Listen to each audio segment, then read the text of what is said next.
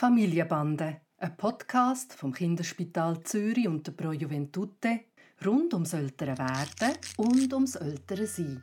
Heute zum Thema Wie bereitet man Kinder auf Familienzuwachs vor? Hi Papi. Hi Noah. Bei uns ist jetzt ein zweites Baby unterwegs. Wie tue ich den Tani darauf vorbereiten? Gar nicht. Wirklich? Ja, also verstehst du genau, was da passiert? Verstehen wir Erwachsene genau, was da passiert? Und ich glaube, das ist etwas, was Tani schlichtweg noch nicht, noch nicht verstehen kann. Das heisst, eines Tages hat er einfach Mami und Papi nicht mehr für sich allein? Ja, pff. also wenn du mich fragst, was die Sichtweise von Tani ist und was er sich wünschen würde, dann ist es tatsächlich so, und das ist vielleicht die beste Vorbereitung, die man machen kann, dass das Leben so weitergeht wie bis anhin.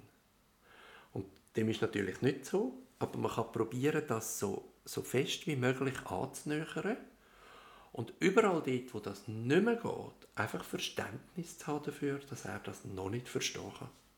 Okay, und dort, wo es nicht mehr geht, kann man das nicht auch einfach schon langsam einführen? Also zum Beispiel haben wir uns überlegt, dass es gut ist, wenn er einen Tag länger in der Krippe ist, weil damit es für uns auch einfacher ist oder eben vor allem für mich, wenn ich dann alleine bin, ähm, dass ich nicht allzu oft beide Kinder alleine habe, dass man das dann bevor das Baby da ist, schon anfängt und nicht in dem Zeitpunkt, wo das Baby kommt. Ganz genau, das ist der Punkt, oder?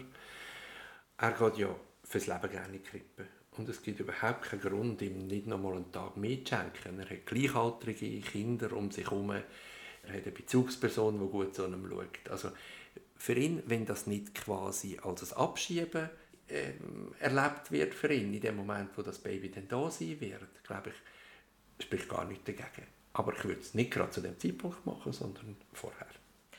Also mit anderen Worten, ich kann ihm nicht erklären, dass jetzt da ein Geschwisterti unterwegs ist und äh, dass mein dicker Bauch äh, nicht einfach heisst, dass ich zu viel gegessen habe. Aber was, ich, was wir uns jetzt schon überlegen können, ist, was wird nachher anders sein für ihn und wo kann, können wir das schon vorher einführen, dass das nicht direkt zu tun hat mit der Geburt des Geschwisterti. Und dort, wo man es nicht vornig machen kann, einfach ganz, ganz viel Verständnis haben für das, dass er sich daran gewöhnen muss, dass es jetzt neu ist. Also du kannst ja mal in, in, in den Ton hineinschleifen, oder? Also er merkt, es gibt eine Veränderung bei Mami.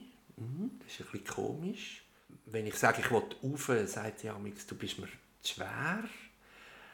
Äh, aber ich will rauf, das ist, äh, ich, es ist immer gegangen, warum soll jetzt das plötzlich nicht mehr gehen? Du bist vielleicht müder, als du sonst bist. Was soll jetzt das plötzlich?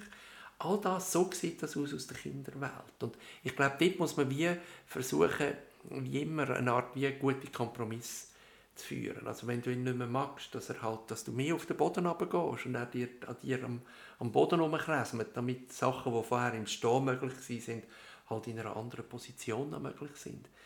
Aber dass du den Anspruch hast, dass er sagt, ähm, wow, ja, ich nehme Rücksicht auf dich, weil du hast jetzt einen dicken Bauch und ein Baby im Bauch und, und, und magst nicht mehr so, das ist, äh, das ist äh, nicht der Fall. Ich habe x Beispiele von Kindern, wo ähm, der Mami Bauch gestreichelt haben und gesagt haben, Baby drin und äh, alle haben gestrahlt und denken, das kommt ganz gut. Aber das Kind macht das auch wieder aus dem sozialen Lernen heraus, weil wenn es fein ist mit dem Bauch, dann die Mami strahlt und das Kind weiß, äh, so kann sie Mami eine Freude machen.